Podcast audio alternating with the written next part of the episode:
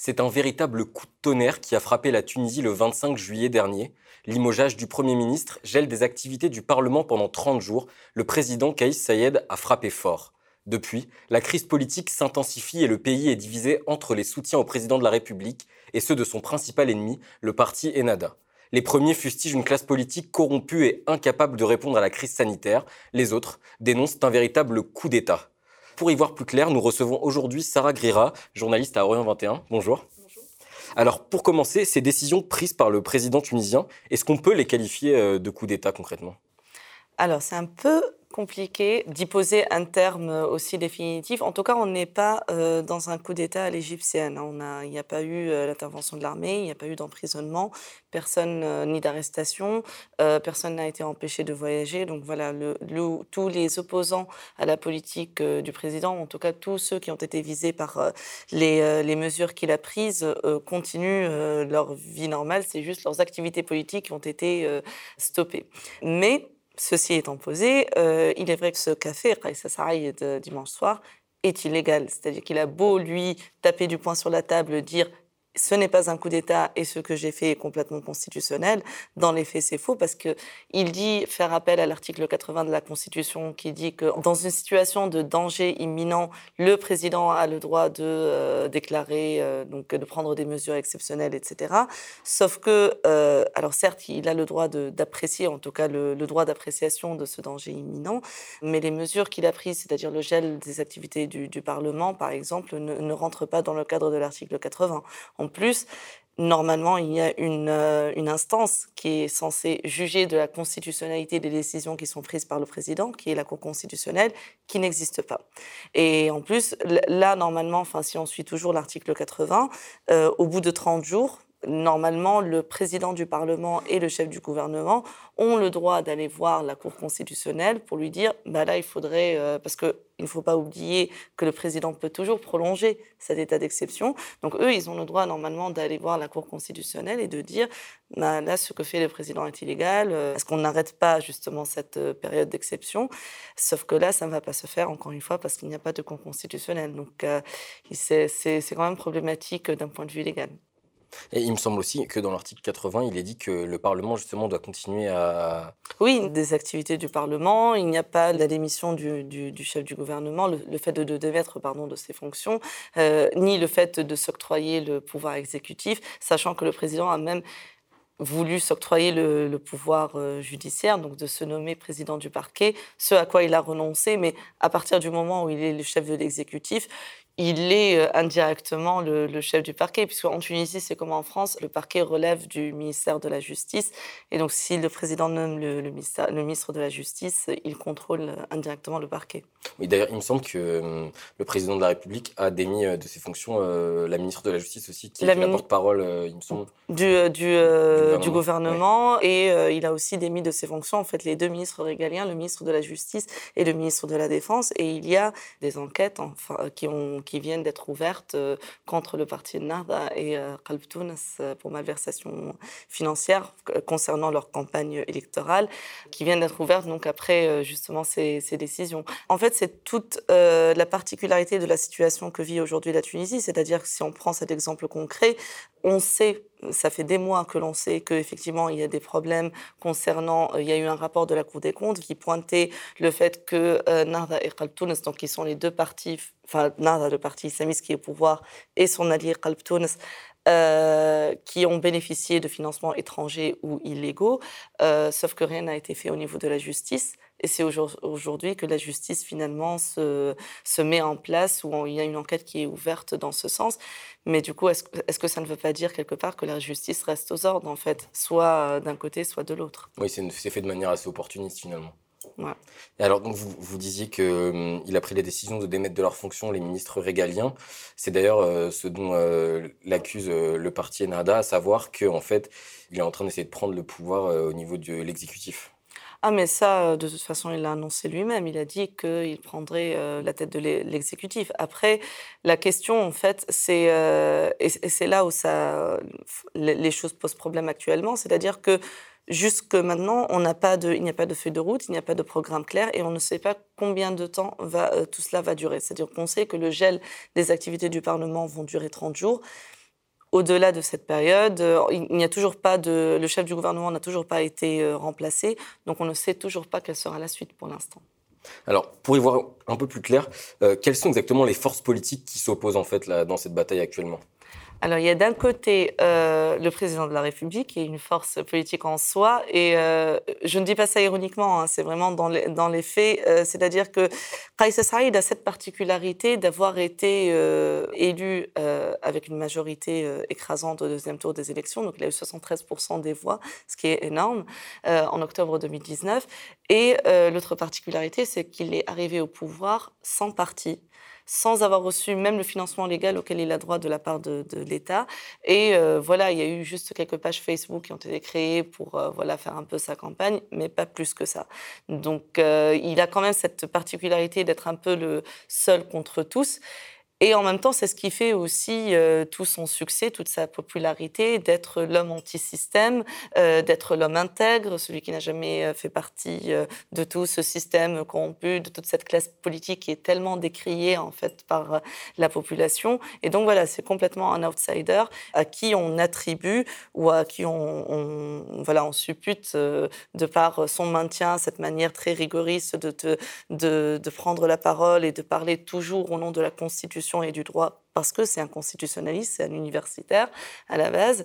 Et euh, donc voilà, il y a cette image de euh, quelqu'un de très rigoureux moralement qui n'a jamais, ce qui est vrai, hein, qui ne s'est jamais mêlé de toutes ces petites affaires et toutes ces bisbilles euh, politiques. De l'autre côté, eh bien, il y, a, il y a bien sûr le parti islamiste Nada, islamo-conservateur maintenant, Nada, qui a deux principaux alliés au Parlement, qui sont Qalb Tounes, de l'homme d'affaires Nabil Qaloui, donc pour faire un, voilà, un raccourci un peu schématique, Nabil Karoui, c'est un peu le Silvio Berlusconi tunisien. Hein. C'est à la fois un homme d'affaires qui a une, une chaîne de télé, qui a beaucoup d'accusations, il traîne pas mal de casseroles, de blanchiment d'argent, etc., et qui est arrivé euh, donc au deuxième tour de, de l'élection présidentielle. Et puis il y a le Kalam, hein, qui est un parti islamiste à droite de Nada. C'est-à-dire qu'entre 2011 et maintenant, euh, avec toutes les concessions que Nada euh, a faites pour se maintenir au pouvoir, parce qu'ils ne sont pas bêtes et qu'ils ont retenu les leçons de ce qui s'est passé en Égypte, ils ont fait pas mal de concessions euh, pour se maintenir au pouvoir et du coup, ils ont perdu une partie de leur base à cause de cela. Et donc cette partie de, de leur base est allée vers le Kalama parce que eux continuent à donc marteler en fait justement ce côté très enfin pas très modérés, on va dire, euh, idéologiquement. Mais en même temps, ils, font, euh, ils font un peu le sale boulot de Nada, entre guillemets. C'est-à-dire qu'au Parlement, ils votent comme Nada, ils, font, ils la soutiennent dans toutes ses décisions. Mais, mais voilà, ils sont euh, vraiment le, ils font le, sale boulot que Nada ne va pas faire officiellement. Et dans tout ça, eh bien, il y a le chef du gouvernement. Alors, ce qui est ironique, c'est que le chef du gouvernement a été nommé par Kais Saïd lui-même, sauf qu'il s'est retourné contre lui parce que le président ayant fait l'erreur de vouloir trop l'asphyxier et trop lui imposer en fait euh, des ministres et des gens à nommer, eh bien il a été récupéré en fait par cette majorité parlementaire et euh, Hichem Meshishi, le chef du gouvernement, c'est vraiment la caricature un peu du bureaucrate. Hein. C'est vraiment l'homme du système, c'est l'énarque euh, qui n'a ni goût ni odeur, entre guillemets, dans le sens où il n'a jamais, il n'est pas idéologiquement, en tout cas c'est comme ça qu'il a été présenté, c'est le bureaucrate qui n'a pas une couleur politique, même s'il a fini par, euh, par en adopter une, et, euh, et, donc il a été complètement en fait piloté par Narda et ses alliés euh, depuis, depuis sa nomination en fait en automne dernier. Alors, depuis les annonces du président donc, de dimanche dernier, est-ce qu'il y a eu une évolution au niveau du dialogue entre justement ces forces qui s'opposent? Est-ce qu'il y a eu des rencontres? Comment ça s'est passé depuis, d'un côté, le président de la République qui annonce d'émettre de ses fonctions le chef du gouvernement et euh, de l'autre côté, le parti Ennahda qui dit euh, eh ben, nous, on considère que c'est un coup d'État. Est-ce que ça a évolué un peu ces positions respectives? Alors, le, dialogue entre les deux partis, de toute façon, cela fait un bout de temps qu'il est rompu.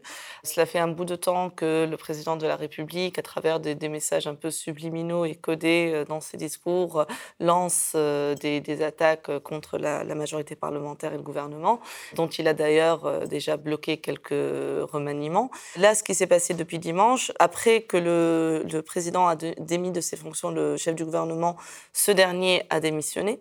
Ce qui est quand même notable dans la mesure où Narda espérait quand même qu'il s'accroche pour jouer la carte de, ben voilà, euh, même à l'international, hein, voilà, on vous, on vous l'avait bien dit, c'est un coup d'État. La preuve, c'est qu'on a l'institution présidentielle qui s'oppose à l'institution euh, légitime de, du chef du gouvernement. Euh, sauf que ça ne s'est pas fait parce que le chef du gouvernement a dit OK, je me résigne, je démissionne. Et je pense aussi que l'euphorie générale de dimanche, soir a, joué là-dedans. La première réaction donc, de Nard a été effectivement de crier au coup d'État euh, et d'en appeler à la légitimité électorale, etc. Finalement, euh, ils ont aussi, euh, ils ont aussi essayé d'en appeler à la légitimité de la rue qui est une rhétorique euh, assez enfin, classique chez Narda. Dimanche soir et lundi matin, le président du parti Narda, Rachid Ranouch, il a appelé ses partisans euh, à venir manifester devant le Parlement. Finalement, ça, ça, a fait un petit flop quand même, parce qu'il y a eu à peine quelques dizaines de, de personnes. Et c'est tout, en fait. Et, je pense, entre ça et entre le, la réaction internationale qui finalement n'a pas beaucoup penché du côté de Narda, qui ont dit, bon, bah, c'est inquiétant ce qui se passe en Tunisie, on reste vigilant, mais on ne condamne pas non plus, en tout cas pas fermement, Narda se retrouve un peu seul. Et donc finalement, ils ont, ils, ils ont été obligés de se rétracter un peu, de faire un peu euh, machine arrière et de dire, bon, on est ouvert au dialogue et on, appelle à des élections euh, anticipées. De son côté, le président n'a pas du tout réagi à cela. Par contre, lui, euh, il a essayé de rassurer euh, en fait, euh, lundi soir, il a accueilli euh, un certain nombre de représentants, donc d'acteurs économiques, sociaux. Donc, il y a eu l'UTICA, donc qui est l'équivalent du Medef en Tunisie. Il y a eu l'UGTT, qui est la centrale syndicale, qui est très puissante en Tunisie. Hein. C'est la, dernière fois où l'UGTT a appelé à une grève générale dans la fonction publique, ça a été suivi à 90%. C'est en 2019. Donc, on est vraiment devant un acteur social très puissant. Il y a eu aussi le, les représentants de la Ligue tunisienne des droits de l'homme, du syndicat national des journalistes, du Forum tunisien des droits économiques et sociaux. Et donc, il s'est réuni avec euh, toutes ces personnalités en leur disant Je tiens à vous rassurer, je m'y tiens toujours ou je, me tiendrai toujours à la légitimité constitutionnelle. Et euh, voilà, ce n'est pas un coup d'État. Et euh, je vous rassure pour tout ce qui, relève du droit, des, des libertés, etc. Et puis, c'est aussi un message à l'international parce qu'il a dit clairement nous n'avons rien contre les hommes d'affaires. Donc c'est aussi une manière de rassurer au niveau économique et international. Alors, vu comme c'est présenté un peu, là, on a l'impression que ça va plutôt en faveur du président de la République que de ses opposants. Cela va euh, pour l'instant en faveur du président de la République dans la mesure où il y a un tel ras-le-bol populaire contre le chef du gouvernement, le gouvernement en général et Nada et ses alliés qu'effectivement, euh, quand on voit les images, ce qui s'est passé, en fait, il ne faut pas oublier que la décision du président de la République, elle, vient euh, donc euh, dimanche soir à 22h, assez tard, et elle advient après une journée de manifestation qui a été quand même très massive et très violente. C'est-à-dire qu'il ne faut pas oublier, en Tunisie... Une manifestation contre justement la... Contre le gouvernement et contre la majorité parlementaire. C'est-à-dire qu'en Tunisie, vous avez une pandémie, qui, a fait jusque-là 19 000 morts. Vous avez, euh, on, est en plein mois de juillet, on est dans, il fait autour de 40 degrés en Tunisie, au mieux. Il y a euh, donc, euh, enfin, le, couvre-feu, toutes ces conditions-là. Et malgré ça, les gens sont sortis donc, pour vraiment exprimer leur colère, et aussi malgré une répression policière qui était vraiment très importante. Donc il y a une vraie colère populaire qui est tout à fait légitime contre cette majorité. C'est ce qui explique en premier lieu l'euphorie, l'explosion de joie qu'il y a eu le dimanche soir suite aux annonces de Kais Saïd.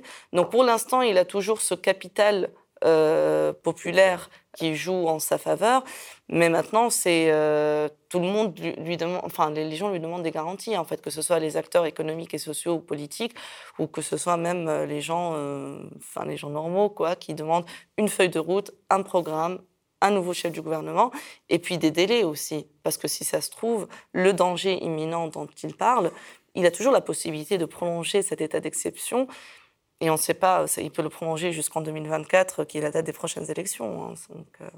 Alors, vous en avez parlé un petit peu, et donc c'est ma prochaine question d'ailleurs. Ce bouleversement politique, il n'est pas sorti euh, de nulle part. En toile de fond, il y a la crise sanitaire justement, qui frappe très fortement euh, la Tunisie. C'est d'ailleurs le, pays d'Afrique le plus touché par l'épidémie. Comment ça se passe concrètement? Puisque vous, vous avez écrit un papier euh, là-dessus sur, euh, sur l'état sanitaire du pays euh, sur en 21 début juillet. L'état sanitaire est vraiment catastrophique en Tunisie. Au moment où j'ai écrit mon papier début juillet, on en était à 15 000 morts. Là, trois semaines plus tard, on en est à 19 000. On va arriver à 20 000 d'ici la fin du mois, euh, vu comment les choses se passent. Et cela est dû à plusieurs euh, raisons. D'abord, il ne faut pas oublier que euh, la majorité parlementaire dont on parle aujourd'hui a fait tomber un gouvernement en 2020, en fait, alors qu'on était en, pleine pandémie. Ils ont fait tomber le gouvernement d'Elias Farfer pour des raisons purement politicienne, parce qu'ils ne pouvaient pas placer euh, leurs conseillers ou les, gens de leur cours en fait dans euh, les positions qu'ils voulaient. Donc ils ont fait tomber ce, gouvernement, ce qui est quand même complètement irresponsable en temps de pandémie.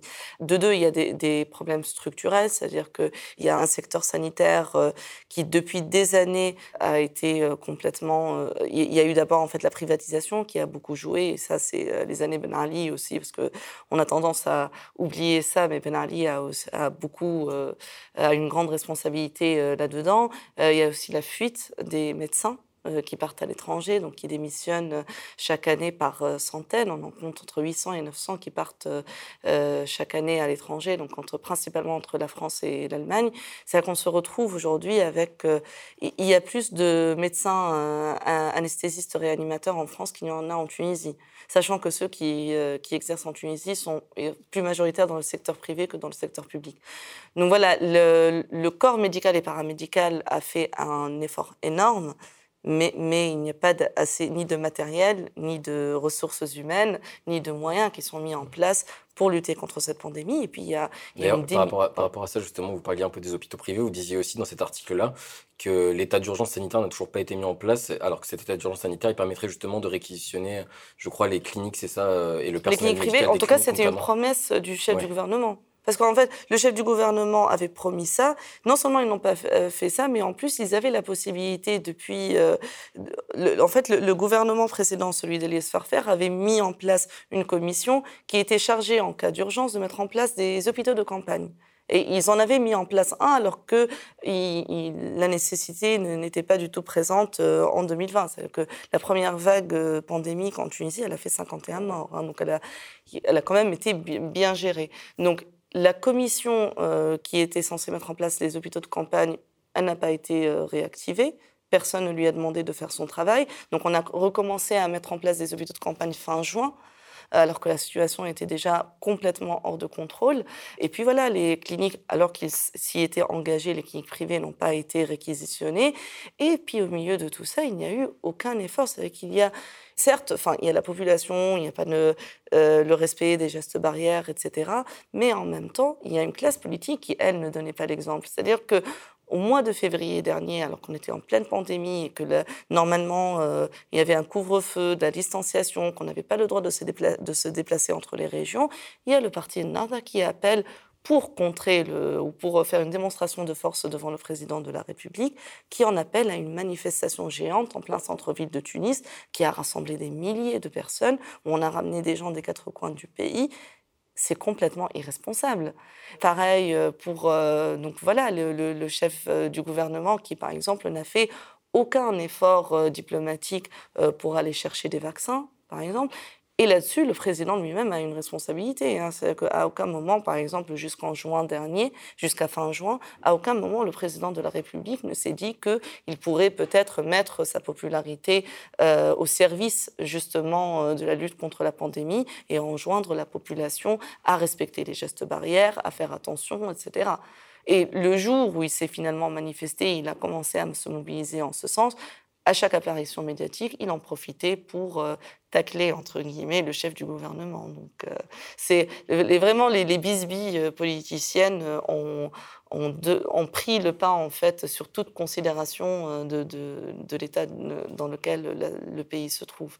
Du coup, dans un état critique, on le disait, en plus, il y a une très faible part de la population qui est vaccinée aussi, il me semble. Donc, a priori, c'est une situation qui ne va pas s'améliorer euh, tout de suite. Là, on commence à recevoir des vaccins. Mm. Donc, euh, on en est à plus de 2 millions. Je crois que les derniers chiffres, c'était hier. On est à 2,6 millions de, personnes euh, vaccinées. Mais encore une fois, il n'y a pas assez de centres de vaccination, pas assez de personnel pour vacciner.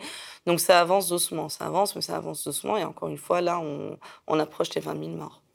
Alors, on en parlait un petit peu avant. Au-delà de la crise sanitaire, il y a aussi un contexte politique qui explique euh, ces derniers événements, et notamment, donc, euh, c'est ce qu'on disait, la perte de légitimité de la classe politique euh, de manière générale en Tunisie, due notamment à plusieurs affaires de corruption et à l'inefficacité des politiques tunisiennes.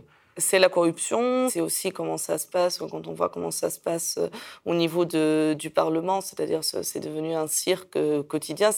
Ça peut sembler anecdotique, mais ça en dit long sur l'image que les gens finalement ont de, des institutions de l'État. C'est-à-dire qu'on associe le Parlement à un cirque quotidien où il y a des gens qui crient, où il y a eu de la violence physique, euh, et à aucun moment le président du Parlement, qui se trouve être Lachdanouchi, donc le, chef du parti islamiste, euh, n'a levé le petit doigt pour euh, sanctionner un tel, pour remettre les choses en ordre, etc. Et d'ailleurs, Lachdanouchi, il a très peu présidé de séances au Parlement. La plupart du temps, c'est sa vice-présidente qui, qui préside les séances, et lui ne vient que quand il y a vraiment un, véritable enjeu politique. Et puis, pour donner un autre exemple, parce que il y, a beaucoup d'exemples euh, pour euh, justement sur ce point. Il y a euh, un certain nombre d'instructions qui ont été ouvertes contre des députés.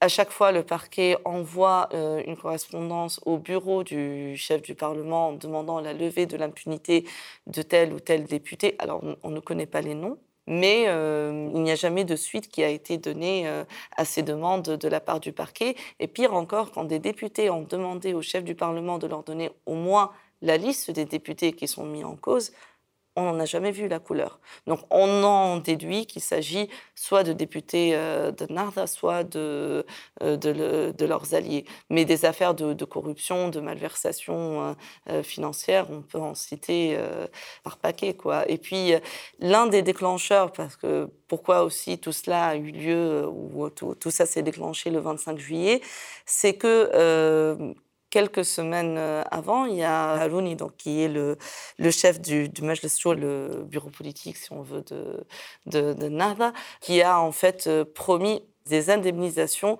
euh, à une partie donc euh, des fidèles du, euh, parti. Pour remettre les choses dans leur contexte. Il y a des indemnisations qui ont été promises ou votées ou concédées en tout cas de la part de l'État pour les personnes qui ont été qui ont souffert ou qui ont fait de la prison ou qui ont été démises de leurs fonctions durant la dictature de Ben Ali. Et on a décidé que ces personnes-là seraient indemnisées. Et donc, dans le cadre euh, de NARDA, on a estimé que les indemnisations qui toucheraient euh, les membres de leur parti, ou en tout cas les, sympathisants de leur parti, seraient de l'ordre de 3 000 milliards de dinars, c'est-à-dire à peu près 900 millions d'euros, ce qui est une somme énorme. Et on parle d'un pays qui est au bord de la banqueroute. Et tout cela donc, a été demandé avant le 25 juillet, parce qu'il y aurait les vacances parlementaires en août. Et donc ça, ça a été quand même aussi parmi euh, les déclencheurs euh, de tout ce mouvement euh, populaire. C'est toutes ces, toutes ces, toutes ces petites choses-là qui nourrissent un peu la défiance de la population contre Oui, sur, sur, une, depuis une dizaine d'années en fait, parce qu'il ne faut pas oublier que quasi, a été quasiment non-stop au pouvoir depuis dix ans. Et donc à chaque fois, il y a eu, je veux dire, même pour les financements illégaux des, des campagnes électorales, ce n'est pas une nouveauté, hein, on le savait déjà pour 2014. Mais à chaque fois, il n'y a pas de. C'est-à-dire que les informations, on les a, les informations circulent, mais après, il n'y a euh, aucune décision euh, concrète qui est prise et, et on baigne dans l'impunité totale. Alors cette impunité, donc, euh, elle nourrit aussi donc, ce qu'on disait la, défiance de la population tunisienne, et c'est ce qu'on a vu un peu aux dernières élections présidentielles et législatives aussi en 2019, avec des taux d'abstention qui étaient quand même assez élevés.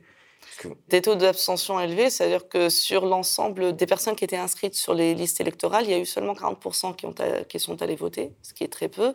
Donc pour prendre le, cas du parti Nada qui est arrivé en tête euh, des législatives, eux, ils ont récolté 19% des voix des 40% qui sont allés voter. Donc c'est quand même, euh, ce n'est pas beaucoup. Et pour euh, donner vraiment un ordre d'idée, en 2011, donc la première fois que Nada a remporté des élections, ils ont eu à peu près un million et demi de voix.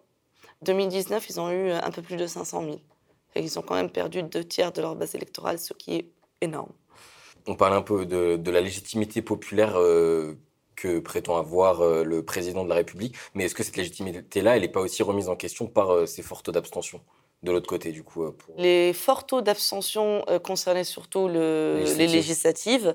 Et pour le président de la République, il n'a pas fait un score inouï pour, le premier tour. Hein. Il a vraiment, c'était le deuxième tour où il a eu un, score extraordinaire parce que en face, euh, le candidat en face, c'était Nabil Qaloui, donc euh, le, chef de, de Qalb Tunis, et qu'il y a euh, énormément de personnes qui, sans adhérer au projet politique, si on peut parler en ces termes de, de Qais préféraient de loin l'avoir lui comme président que Nabil Qaloui, dont on sait que euh, voilà, enfin, à part le côté euh, corruption, etc., euh, il y a eu déjà des enregistrements de réunions de rédaction qu'il tenait dans, sa chaîne Nesma TV, où il menaçait en fait de faire des reportages contre tel militant anticorruption, contre un tel, donc de fabriquer des reportages de toutes pièces, et où il disait, mais littéralement, ils veulent la liberté d'expression, et eh bien on va leur montrer ce que c'est que la liberté d'expression.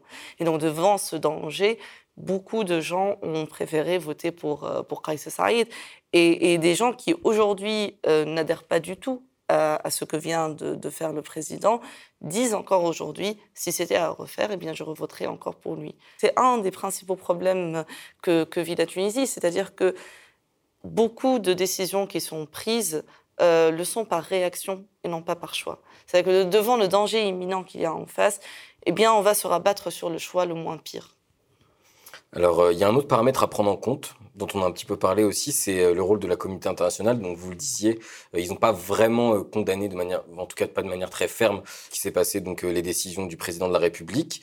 Et il y a aussi donc autre chose au niveau notamment du FMI, puisque vous le disiez, le pays est au bord de la banqueroute et ils sont justement en train de négocier un quatrième prêt, je crois.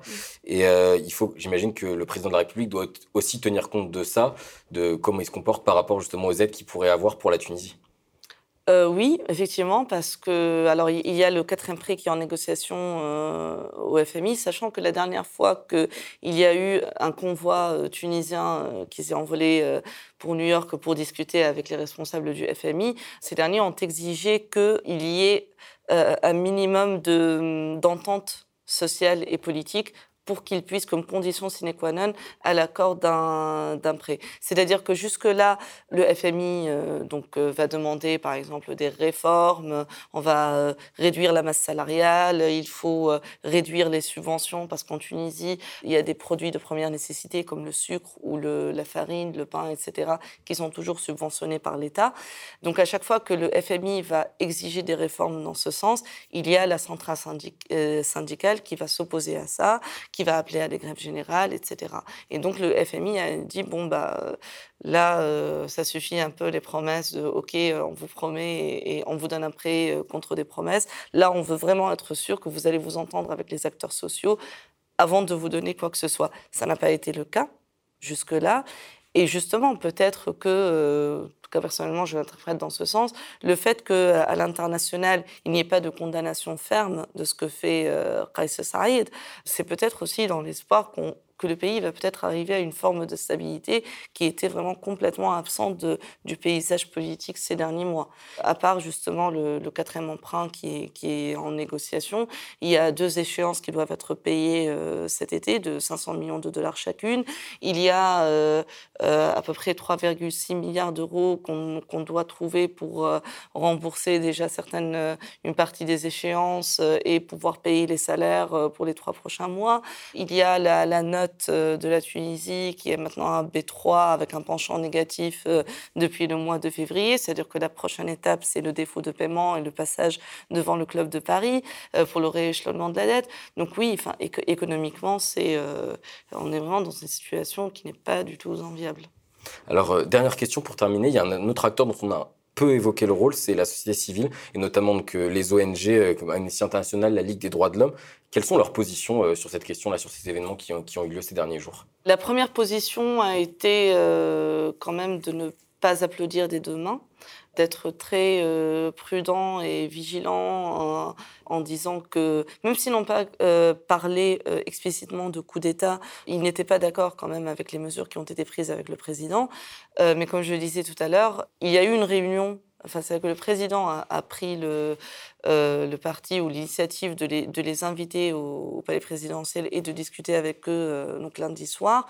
Et de les rassurer sur le fait que euh, respectera la légitimité et la légalité constitutionnelle, que tout cela c'est provisoire, qu'il n'y aura, on ne touchera ni aux libertés euh, euh, individuelles, ni aux libertés de presse, ni aux droits humains, etc. Et jusque-là, ils sont tous, donc ça a marché dans la mesure où ça les a quand même rassurés, mais ils disent tous que bah, ils comptent bien rester dans leur rôle, c'est-à-dire d'être vigilants, d'être des garde-fous et de surveiller de très près les prochains euh, euh, mouvements du, président pour voir justement s'il va tenir ses promesses et euh, s'il ne va pas être happé par l'ivresse du pouvoir. Merci beaucoup, euh, Sarah Grira, d'être venue sur le plateau du Média TV pour parler donc euh, des événements de ces derniers jours en Tunisie. Donc, je le rappelle, vous êtes journaliste euh, à Orient 21, qui est un média en ligne. Merci, Merci. beaucoup. Le média devient une coopérative. Alors, pour garantir son indépendance, n'hésitez pas à devenir sociaux et à nous soutenir sur le mediatv.fr. Et pour ne rien rater de nos contenus, abonnez-vous au podcast.